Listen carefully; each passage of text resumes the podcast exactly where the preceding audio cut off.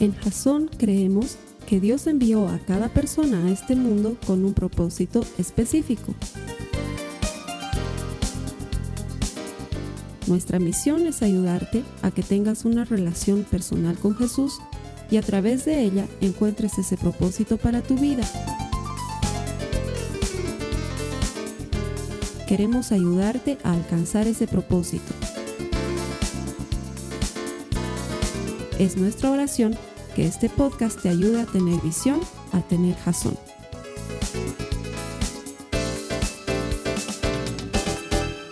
Estamos en medio de una serie que se llama Yo me anoto. No sé cómo será en otros países de Latinoamérica, pero aquí en Bolivia, cuando quieres ser parte de algo, dices yo me anoto, es como, como nos, nos, hacemos parte de algo. No sé, si tus amigos están organizando una parrillada, no sé cómo le llaman en otros países, en Santa Cruz es churrasco, no sé, es, es ese, esa reunión donde comes carne a la parrilla. Dicen, estamos haciendo algo este fin de semana. ¿Quién viene? Yo me anoto. Dices, es la manera de decir que vas a participar de algo. Y en esta serie lo que estamos persiguiendo es que te involucres más en la familia de Dios. Aquí en Jasón estamos iniciando una serie de grupos que llamamos compartimientos bíblicos. Son grupos pequeños donde la gente se reúne para compartir la palabra de Dios. Pero más importante, y no porque la palabra no lo sea, pero sin embargo el verdadero objetivo de ese grupo es crear una pequeña comunidad donde haya compañerismo cristiano, donde nos apoyemos unos a a otros en oración, en fe, en protección, en cuidado, en hacer que los unos y los otros llevemos las cargas de todos para que así cumplamos la ley de Cristo. Y para eso estamos buscando que la gente se anote y que diga, yo me anoto, yo quiero pertenecer. Y quién sabe, Dios mediante, no sé dónde nos estás viendo, pero podamos hacer algo similar en tu ubicación donde tú te encuentras y puedas iniciar un grupo pequeño y nosotros podamos darte material para que compartas todas las semanas la palabra de Dios. ¿Te gustaría esa idea? ¿Quién se anota? Yo me anotaría, yo me anotaría para hacer algo así si estuviera lejos. Así que bienvenido, estamos en esta serie que se llama Yo me anoto, estoy seguro que te va a gustar. En las notas de la prédica vas a encontrar un pequeño video donde se ilustra lo que es el corazón de la serie y es que un carboncito echado fuera de una brasa enorme, por más que sea el más encendido, se apaga. Pero si lo metes dentro de la brasa, siempre se va a mantener encendido. Y unos a otros los carbones se mantienen encendidos dentro de la brasa. Te invito a que veas ese videito para que entiendas de qué estamos hablando. Muy bien, a los hermanos que vienen aquí todas las semanas, gracias por venir a la iglesia. Que el Señor te bendiga. De parte mía, dale un saludo de bendición al hermano que está a tu lado. Dile gracias por venir a la iglesia. Si no lo haces, puedo utilizar el iPad y lanzártelo total. Eso, bienvenidos, gracias por venir a la iglesia. Estaba recordando lo que hemos compartido la semana pasada, inevitablemente me venía una canción clásica a la memoria. Si no eres cristiano de muchos años, no tienes idea de lo que voy a hablar, pero si eres cristiano antiguo, debes recordar esa hermosa canción de Marcos Vidal, en la que él relata cómo imagina que será su encuentro con Jesús cuando lo vea cara a cara. Y le dice al Señor en su canción, no importa el lugar de la mesa en el que me haga sentar no importa. No importa el color de mi corona, si es que llego a tener corona. Lo único que quiero es mirarte cara a cara y perderme en tu mirada y saber que todo lo que he vivido ha valido la pena porque tú estás ahí conmigo. Yo contigo es una canción hermosa y, hablábamos de eso la semana pasada. Hablábamos de que Dios no ha borrado tu nombre de su lista, de que estás invitado, de que yo estoy invitado, de que no importa cuánto hayas fallado, no importa cuánto te hayas equivocado, no importa cuántas cosas hayas hecho, siempre hay un lugar para ti en la mesa. ¿Por qué? Porque eres invaluable para Dios. De hecho, el tema de hoy se, trata de eso y se llama Soy invaluable. Quiere decir que para Dios Eres la cosa más preciosa que existe, por eso dio su vida por ti en la cruz del Calvario. Pero lo escuchamos tanto que luego se diluye y no nos damos cuenta lo realmente valiosos que somos para Dios. Y quizás si te pongo un ejemplo, te vas a dar cuenta cuán valioso eres. Mira, yo tengo dos hijas. Eh, y si se me perdiera una de ellas, jamás en la vida diría, ya, pues ni modo, tengo la otra. No, o sea. He perdido una, tengo otra. Más bien tenía dos pobrecitos los que tienen una sola hija. Ay, sí, esos deben sufrir. Los que tenemos más de una ya estamos tranquilos. No, jamás en la vida. Para mí cada una de ellas es invaluable, no tiene precio, no se compara una con la otra. Cada una es especial, cada una es diferente. Cada una goza de mi amor de una manera diferente porque son mis hijas. Y lo mismo pasa con Jesucristo. Por eso Él nos pone esta ilustración sobre las 100 ovejas en el redil y dice, si una oveja se pierde, ¿qué hace el pastor? El pastor va por la oveja perdida. Dice, no, no, no, no, no, Jesús, el pastor se queda con las 99. No has debido escuchar el viejo refrán que dice, más vale pájaro en mano que 100 volando. Ya tienes 99 en tu redil. No pierdas las 90. Ya perdiste una, no pierdas más. No, Jesús es al revés. Él dice, se me ha perdido una, dejo las 99 y voy en busca de la oveja perdida. ¿Por qué? Porque es invaluable. Porque para mí vale todo, porque para mí no tiene precio. No podría perderla, sino que iría y la buscaría y la encontraría y la abrazaría y la traería conmigo y haría fiesta porque es invaluable. Y para Dios tú eres así. Sin embargo, la mayoría de los cristianos no suelen sentirse así. La mayoría de los cristianos decimos, eh, sí, tal vez es invaluable eh, el Ale que toca las percusiones, ¿no? Sin percusión suena feo la alabanza, pero yo, si no vengo a la iglesia, ¿quién se da cuenta? Si yo dejo de venir tres, cuatro meses, ¿quién lo nota? ¿Hay alguna diferencia si yo dejo de venir a la iglesia? Realmente no sé si mis dones son útiles. Es más, no sé cuántos dones tengo, no sé cuál es mi llamado, no sé cuál es mi aporte a la iglesia. Y esa es la manera en la que muchos cristianos vivimos el día a día. Y déjame decirte que tanto más crece la iglesia, tanto más se ahonda ese problema. Porque es mucho más difícil conectarnos entre los miembros cuando, cuando somos muchos. Por eso es que queremos reunirnos en grupos pequeños donde tus talentos, tus habilidades, tus preocupaciones, tus necesidades van a ser conocidas por todos. Es muy importante entender eso. Porque la verdad es que en un grupo grande puedes pasar desapercibido para todos menos para Dios. Y tienes esa sensación, sobre todo cuando te paras al lado de ese hermano que siempre te cuento que parece que se hubiera tragado la Biblia en versión Reina Valera y que cuando llega el momento de todos orar juntos, él levanta las manos y dice, venimos delante de tu presencia con acciones de gracias con manos levantadas y con corazones agradecidos. Y tú dices, este hermano se ha tragado a Moisés. Claro, porque tu oración es bien sencilla. Tú dices, Jesús te amo, digamos, Y el otro hermano está ahí citando las escrituras. Padre, en todo y por todo somos ayudados a bien por Jesucristo. Tú dices, este hermano se ha tragado a Moisés. Yo quisiera ser como él. Pero la verdad es que tanto ese hermano como tú que oras tan sencillo como Jesús te amo, para Jesús son invaluables. Tú eres invaluable. No hay algo que se compare a ti a los ojos de Dios. Él te ama y para ti, para, para Él, tú tienes un valor incalculable. Y si no estuvieras aquí, tal vez la gente no lo notaría, pero Dios lo notaría. Porque para Él vales mucho. De hecho, quiero que me acompañes a la Biblia, por favor, a 1 Corintios, del capítulo 12, el verso 12. Dice lo siguiente, Pablo es un genio para ayudarnos a entender esto. Dice, el cuerpo humano tiene muchas partes, pero las muchas partes forman un cuerpo entero. Y lo mismo sucede con el cuerpo de Cristo. Ahora, para que me entiendas esto, yo te he puesto un ejemplo y vas a tener que ir a las notas de la prédica porque ahí está el ejemplo. He puesto unas cuantas fotos para que, y esto te va a aparecer a ti en tu pantalla, no te preocupes, va a aparecer aquí seguramente a este lado o seguramente a este, no sé, va a aparecer a algún lado las fotografías, pero quiero que me sigas en las notas de la prédica. Me he dado a la tarea de buscar algunos sustantivos colectivos, así se llama en español. Oh, qué hermoso Qué hermosa manera de utilizar la lengua de Cervantes. Se llama sustantivos colectivos. Ah, todos los días aprendemos algo. Sustantivos colectivos son la forma de llamar de manera propia a un grupo de algo. Eso habían sido los sustantivos colectivos. Y te he puesto ahí unos cuantos ejemplos. Por ejemplo, el pez solito se llama pez. ¿Sí? Pero cuando los peces andan juntos, ¿qué se había llamado? Cardumen. Ah, cambian de nombre, dejan de ser y se llaman cardumen porque andan juntos. Lo mismo pasa con las ovejas. Ahí te puse unas ovejas bien simpáticas. Sola es oveja, pero cuando andan juntas se llama rebaño. Ah, qué interesante. Lo mismo viene con la siguiente imagen. El buey solito se llama buey. Pero cuando andan entre varios bueyes, ¿qué se había llamado?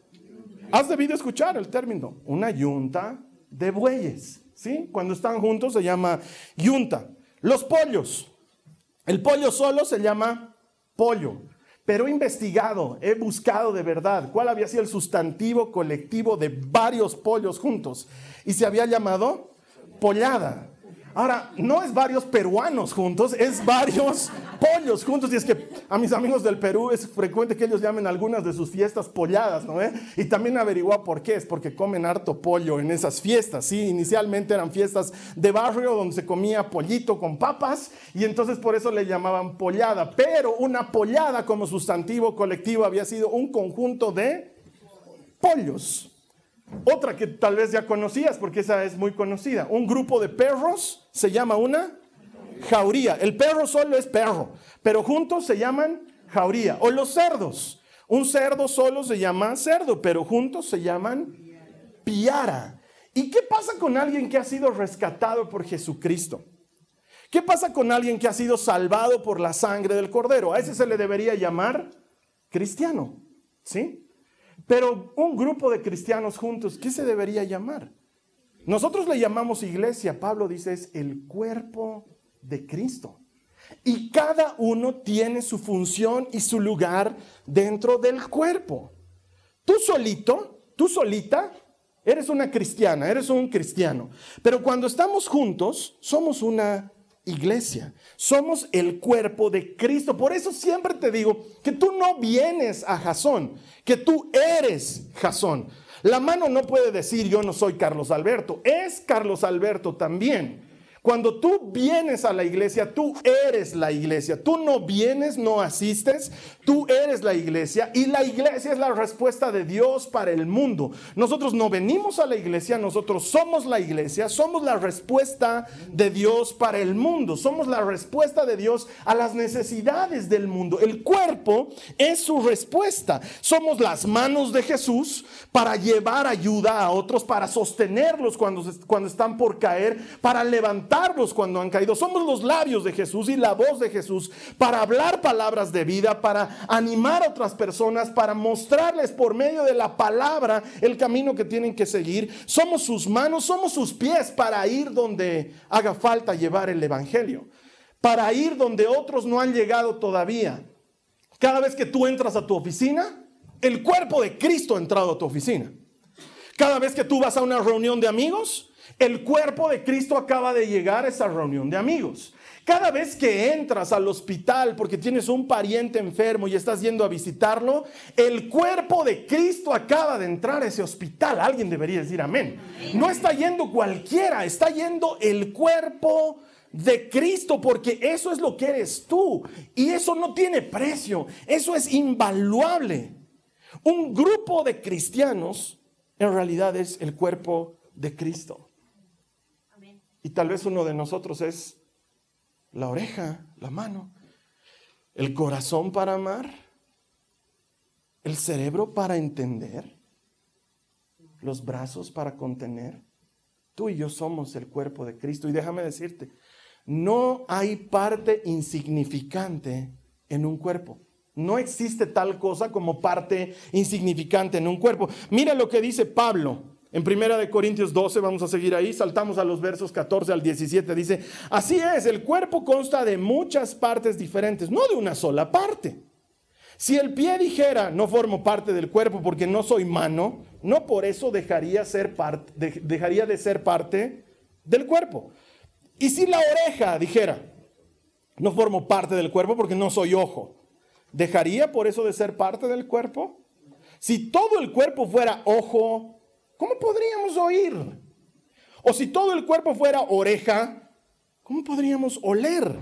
Y me encanta que Pablo utilice esta ilustración porque está poniendo frente a frente algo que hasta parece obvio, pero que en la realidad no es obvio. Mira, cuando compara ojo con oreja, la oreja parecería quedar mal parada. Si te das cuenta, el ojo es bien famoso.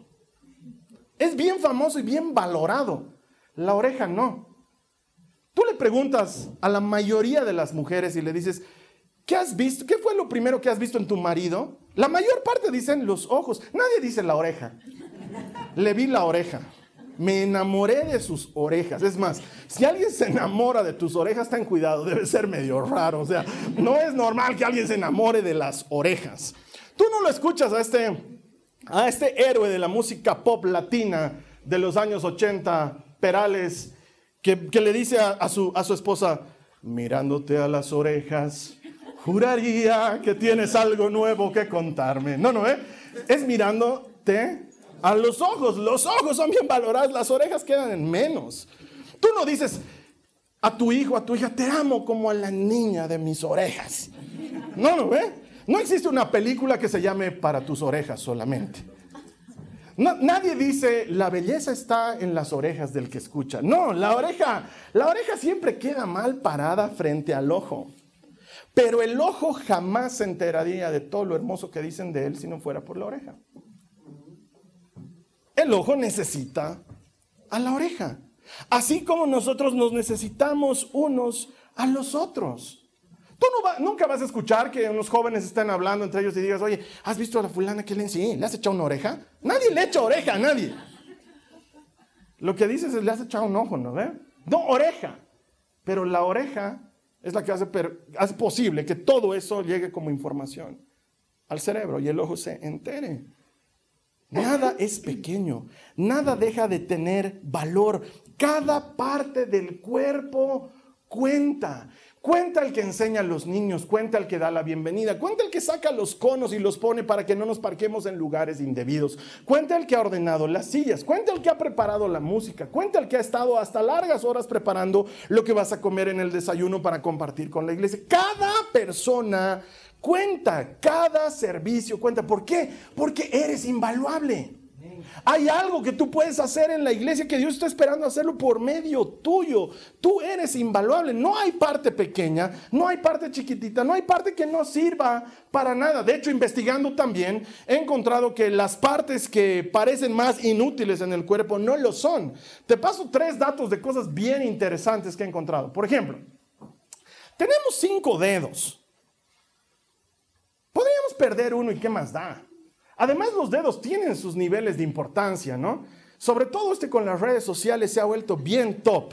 Este es un dedo que usas harto, además que muchas cosas apretas con esto, ¿no? Pones chinches en la pared, eh, apretas los botones de los ascensores, es tu huella digital en tu celular, es tu identificación en el sistema de identificación nacional de tu país. Este dedo es bien top, bien importante. El dedo índice, oh, no puedes dejar de tener dedo índice. Con ese dedo es con el que apuntas, con este dedo es con el que indicas, sigues la lectura, escroleas tu celular. Es un dedo bien útil. El dedo del medio no te lo voy a mostrar, pero es bien útil. y mucha gente lo utiliza muy a menudo para demostrar su desagrado. No digo que lo hagas, digo que es muy útil. Y el, el dedo del anillo es donde llevas el anillo, es la señal de que estás comprometido, que le perteneces a alguien, que eres papa casada, que no es así nomás de estar por ahí. Pero el meñique, como que el meñique no sirve para mucho.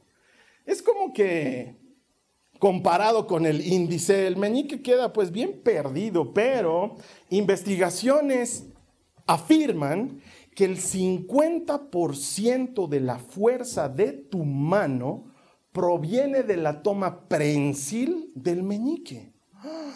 Y tengo una amiga que en un accidente de auto perdió el dedo meñique y ella es diseñadora de modas y siempre nos decía, nunca me di cuenta cuán útil era el meñique hasta que lo perdí. Y uno podría decir, ay, poca cosa. Lo he perdido. Ah, me quedan cuatro todavía. Es más, nueve. no, este dedo, por pequeño que parece, por insignificante que parece, es muy útil. He encontrado otra cosa que parece insignificante. E, esa campanita que cuelga atrás de tu paladar blando, que se llama úvula, así se había llamado, úvula. ¿Cómo se llama? Úvula. Vienes a la iglesia también a aprender cosas, ¿no? La úvula está ahí no por adorno, no es para que para cubrir las intimidades de tus amígdalas. La úvula había estado ahí para impedir que los alimentos, que el líquido pasen a la nariz sobre todo cuando el ser humano necesita vomitar, la úvula te protege de que todo eso pase a la nariz y es la productora junto con las glándulas salivares de más o menos unas dos piscinas de saliva en toda tu vida. wow, mantiene tu boca húmeda, dos piscinas de saliva, eso es harta saliva, si me preguntas. Y si tratas de imaginarlo, es asqueroso. Pero eso es lo que hace la úvula. Otra cosa que parece absolutamente inútil, que de hecho las mujeres muchas se lo quitan, el vello de las axilas. Parece inútil, ¿para qué está ahí el vello de las axilas? Es inútil. No, no, no, no es inútil. El vello de las axilas es el mecanismo natural por medio del cual el cuerpo difumina los olores de las toxinas que eliminas por la transpiración en esa área. Sin vello de las axilas, vaya que necesitas la ayuda de Rexona porque de veras, el vello de las axilas lo había sabido difuminar y en algunos casos hasta te hace sexy y sensual. En serio, eso es lo que dice la ciencia, para eso está ahí. Hasta la parte más inútil en nuestro concepto tiene una función en el cuerpo. Mira lo que dice Pablo en el verso 22 del mismo capítulo 12 de 1 Corintios. Dice, de hecho, algunas partes del cuerpo que parecieran las más débiles y menos importantes, en realidad son las más necesarias. Entonces te das cuenta que el tema no está en, en que el cuerpo te necesite o no, sino en lo que piensas tú ¿Cómo te sientes dentro del cuerpo? Porque a veces el problema es que yo me siento inútil dentro del cuerpo. Yo digo no valgo nada. Yo digo no aporto con mucho. Yo digo no soy gran cosa dentro del cuerpo. Y a veces pasa eso. Te quiero contar algo que me sucedió el año pasado. Resulta ser que yo estaba estacionado en, en cierto lugar de la ciudad de La Paz y veo ahí a lo lejos una persona que por la fisonomía me parecía familiar, pero que se veía bastante mayor de como yo lo recordaba. Y es que veintitantos años atrás, 22 o 23 años atrás, algo así, tal vez menos, 20 digamos, pero algo así. Yo estaba en colegio, era chiquito todavía, he debido tener, pucha, ¿cómo me cuesta recordar? ¿10? 10 años más o menos, ahorita tengo 43, entonces eso es más o menos hace 23 años atrás. Sí, estoy bien, mis matemáticas, 23 más 10, 33, no, es muy más. 33 años atrás. Es mi subconsciente que no quiere reconocer que el tiempo ha pasado. 33 años atrás, yo estaba en colegio y resulta ser que al colegio se le ocurrió hacer una ceremonia importante para unos muchachos del curso superior que pasaban otro grado en el colegio y a un profesor de esa época, mi profesor, el titular de mi curso, se le ocurre que yo podría dar un discurso. Y me encarga la tarea, me dice Carlos Alberto, ¿te animas a dar el discurso? Y yo le digo, claro, me animo. Para que no te sea difícil, yo te lo he escrito. Me dice, me pasó un papel donde él había escrito en máquina de escribir. En esa época solamente había máquina de escribir un discurso. Y llego a mi casa y le cuento a mi mamá y, y mi mamá palidece y dice, ¿vas a hablar delante de la gente?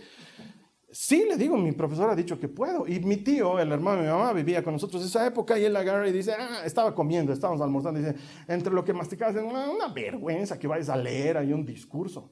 Deberías aprendértelo de memoria, dice mi tío. Y de, de, pronto recibe un manazo de parte de mi mamá que le dice, ¿qué?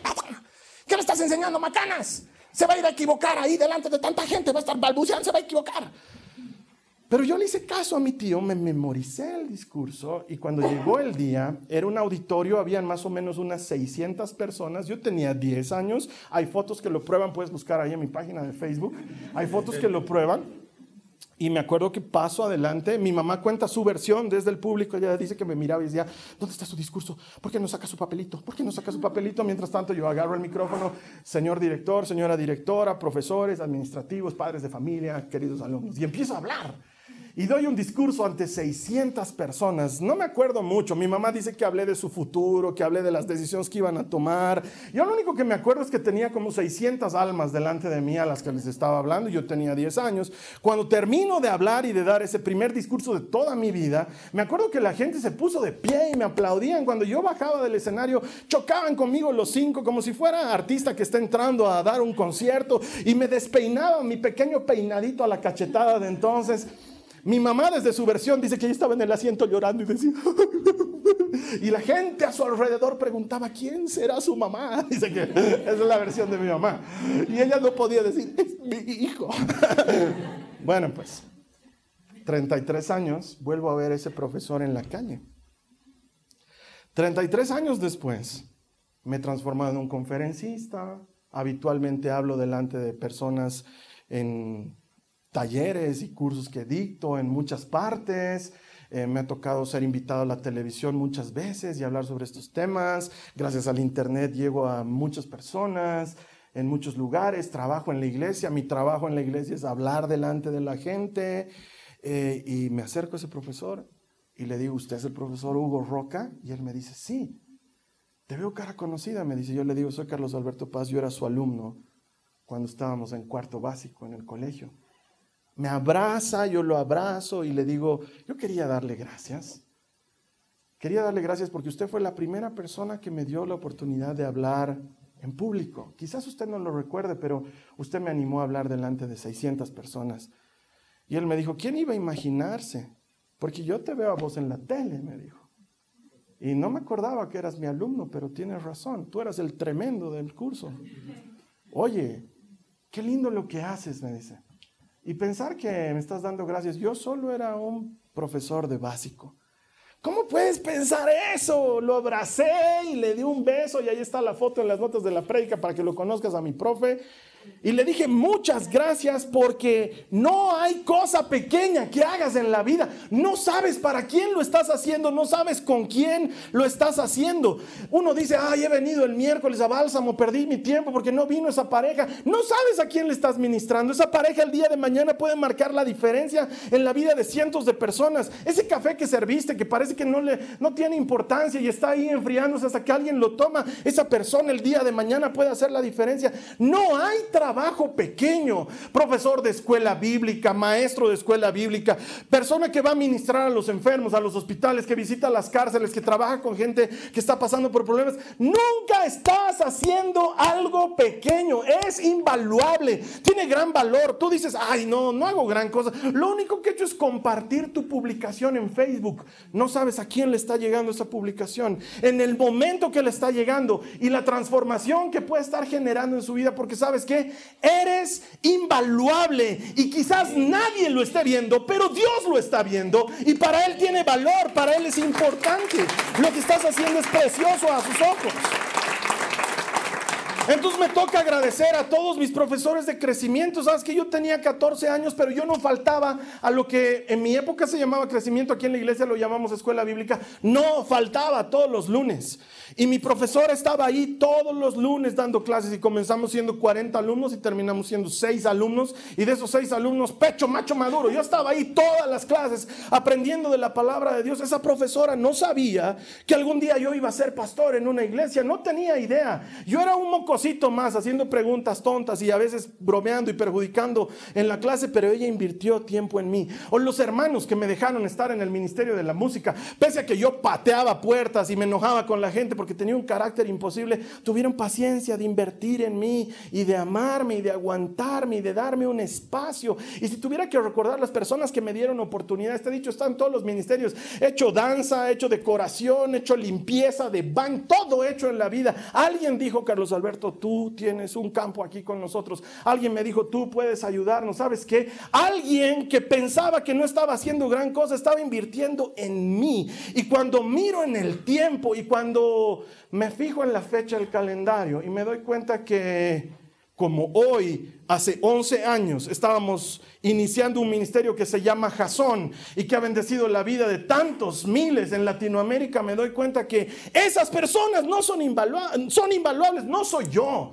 El que hace el milagro es Jesucristo a través de esa persona, a través de ese hermano, a través de esa hermana. Y sabes qué, hermano, tú piensas que no, pero cada que vienes a la iglesia juntos le predicamos a miles a través del internet y estamos haciendo la diferencia en miles de vidas a través del internet. ¿Por qué? Porque eres invaluable y quizás parezca que nadie lo nota, pero Dios lo nota. Él te está mirando y para Él no tienes precio. Y si estás involucrado, y si te anotas y participas, estás llevando el cuerpo de Cristo a otro nivel. Hay alguien que necesita tu voz, hay alguien que necesita tus palabras, hay alguien que necesita tus manos. Hay alguien que puede llegar donde yo no puedo llegar. Tú tienes amigos que yo no conozco, llegas a sitios donde yo no llego, pero contigo el cuerpo de Cristo también llega. Y es que muchas personas dicen, ah, yo quisiera que mi amigo hable con el pastor. No, que hable contigo. Porque tú también eres el cuerpo de Cristo. Eres parte del cuerpo y sabes que eres invaluable. Pero ¿sabes qué pasa con frecuencia? Lo que te ha debido pasar alguna vez cuando has hecho una siesta en la tarde, por ejemplo. Te dormiste en la tarde un fin de semana sobre tu brazo. ¿No te ha pasado? Y luego cuando despiertas tu brazo está adormecido no quieres ni moverlo porque recorren unas electricidades horribles por ahí, ¿no ve?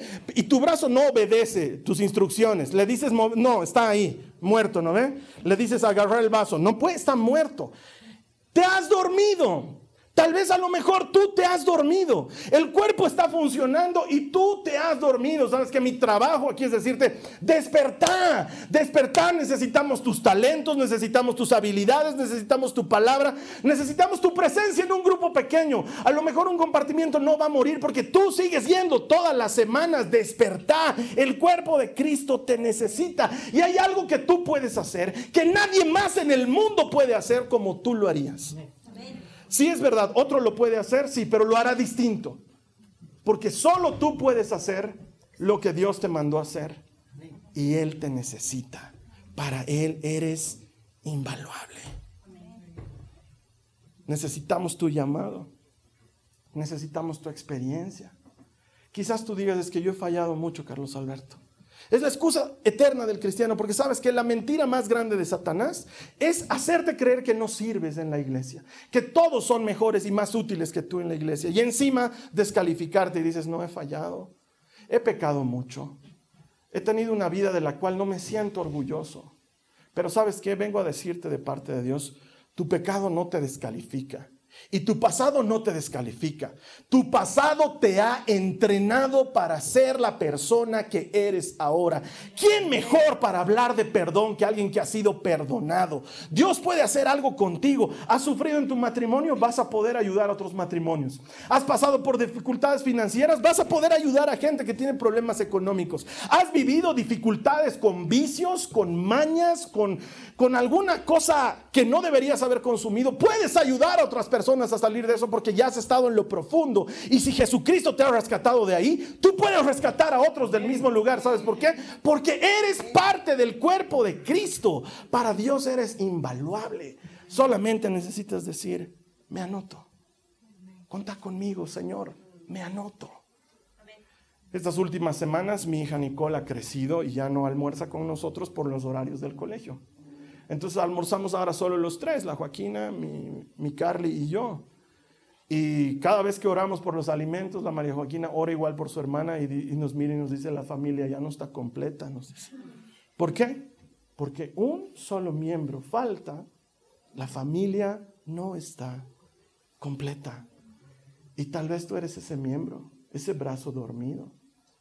Mira unos años atrás, y por muchos años, mi hermano y yo estuvimos distanciados por muchos años. Y me acuerdo que íbamos a almorzar a la casa de mi mamá, y aunque ella ponía lo mejor de sí misma para que la pasemos bien, siempre sentíamos eso de que la familia no está completa.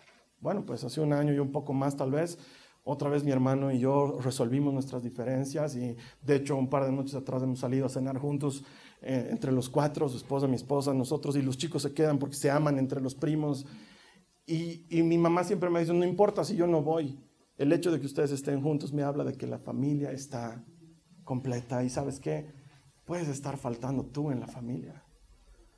Puede ser que estemos necesitando lo que tú sabes hacer. Estamos necesitando lo que tú puedes dar. Y lo que tú has vivido sirve. Porque para el Señor es invaluable.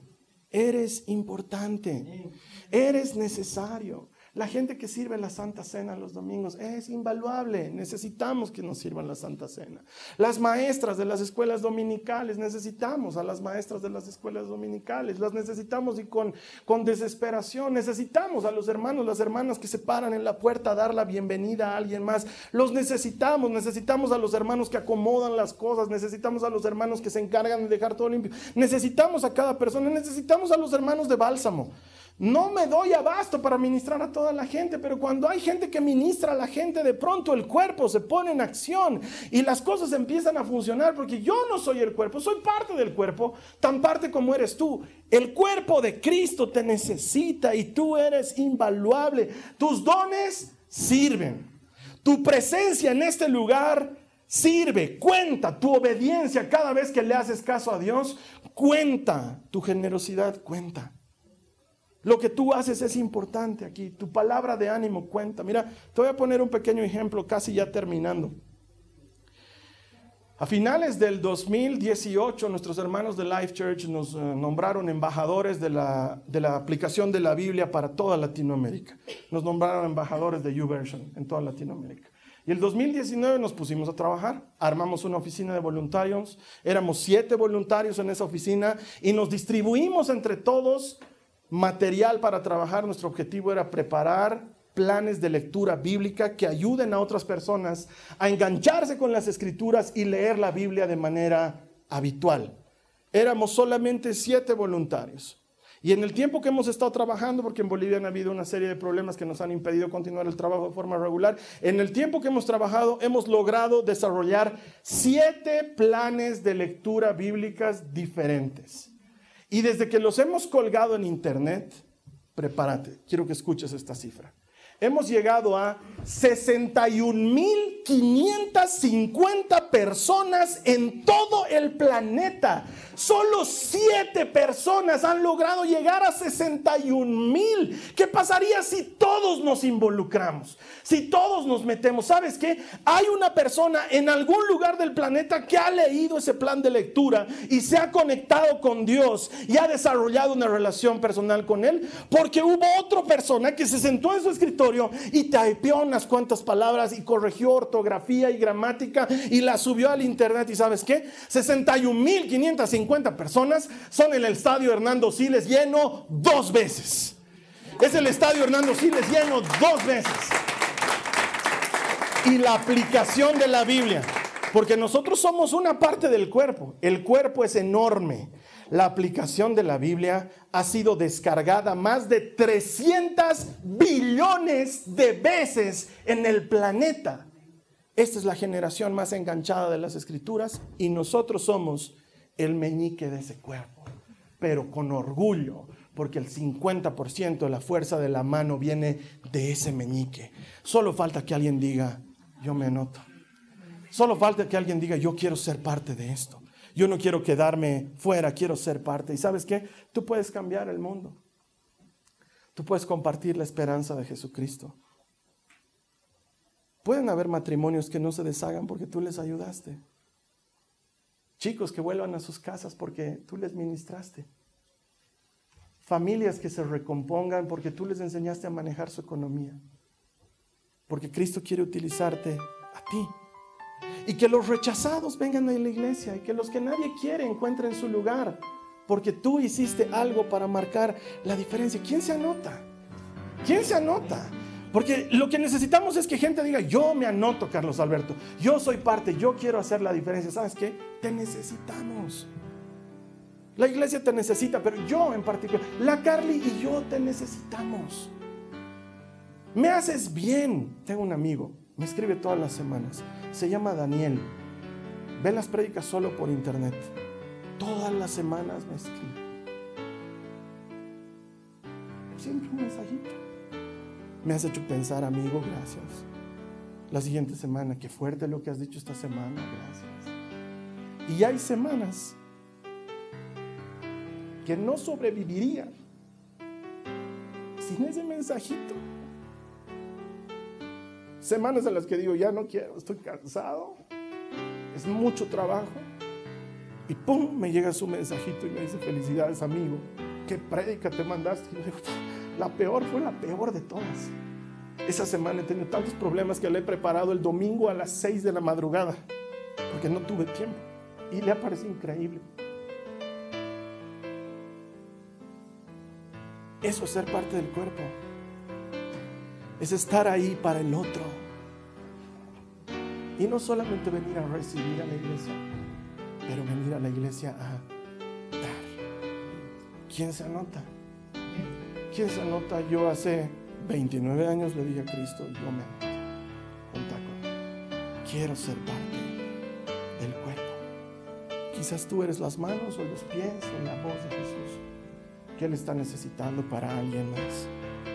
Así que yo te voy a invitar a que al terminar la oración, en las notas de la prédica, vas a encontrar una pequeña encuesta donde vas a poder anotarte para un compartimiento bíblico. Nos va a permitir saber en qué zona, en qué horario, en qué día te sería conveniente. Y a partir de esos pequeños grupos empezar a utilizar los talentos de la gente en bendecir al mundo, porque la iglesia es la respuesta de Dios para el mundo. Pero si tú quieres ir un poco más allá, haz un compromiso con Jesús. Yo te invito a que ahora cierres tus ojos, que oremos y le digamos al Señor, queremos comprometernos contigo, nos entregamos a ti. Señor, yo quiero ser tus pies, tus manos, tu boca, para ir, hablar y hacer lo que tú quieras que yo haga. Si este es tu deseo, ahí donde te encuentres, quiero pedirte que con devoción, con respeto, repitas esta oración en voz audible después de mí. Dile a Jesús, Señor Jesús, muchas gracias por considerarme de tanto valor, por tenerme en tanta estima. Señor, yo te amo. Tú has dado tu vida por mí. Lo menos que puedo hacer es vivir para ti. Yo me anoto, Señor. Me comprometo. Quiero ser tus pies. Quiero ser tus manos. Quiero ser tu voz. Quiero ser tus ojos. Quiero ser tus oídos para ir donde hace falta ir, para llevar tu palabra donde hace falta, para llegar a esos que no hemos llegado todavía y para que tú, Señor, les des lo que yo no les puedo dar, salvación y vida eterna. Dile a Jesús, yo me anoto, yo me comprometo. Puedes usarme a mí, Señor. Tienes mis manos, tienes mis pies, tienes mi voz. Toda mi vida te pertenece por completo. Te doy gracias por quererme usar. Cuando otros me han despreciado, cuando no he tenido valor para otros, tú me has hallado invaluable. Dile a Jesús, soy invaluable. Delante de ti soy invaluable y te doy gracias. Gracias Señor Jesús.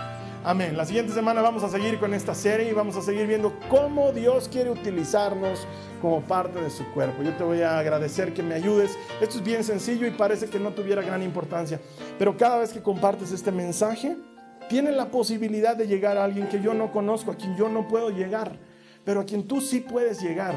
No solamente le des like en redes sociales, y no estoy en contra de eso, gracias que te guste el mensaje, pero compartilo. Compartí este pequeño enlace y que llegue hasta quién sabe dónde. Y tal vez en una de esas, una vida se restaura, una persona se levanta y alguien que está a punto de cometer una estupidez entiende que tiene gran valor a los ojos de Jesucristo. ¿Sabes qué? ¿Quién sabe? Así como Jesús te rescató dejando a las 99 ovejas porque tú eras invaluable para Él, a lo mejor tú eres ahora ese buen pastor que rescate esa oveja perdida porque Cristo lo hizo primero contigo. Haznos ese servicio y la siguiente semana vamos a estar aquí como siempre celebrando que todo el que encuentra a Dios encuentra a Dios. Te espero aquí la siguiente semana. El Señor te bendiga. Esta ha sido una producción de Jason Cristianos con Propósito. Para mayor información sobre nuestra iglesia o sobre el propósito de Dios para tu vida, visita nuestro sitio web www.jason.info. Allí encontrarás muchos recursos para animarte en tu relación con Dios, enseñanzas, nuestro blog, prédicas y mucho más. Te lo deletreamos www.jazon.info. También puedes visitarnos en nuestro sitio en Facebook www.facebook.com barra Que Dios te bendiga abundantemente. Muchas gracias.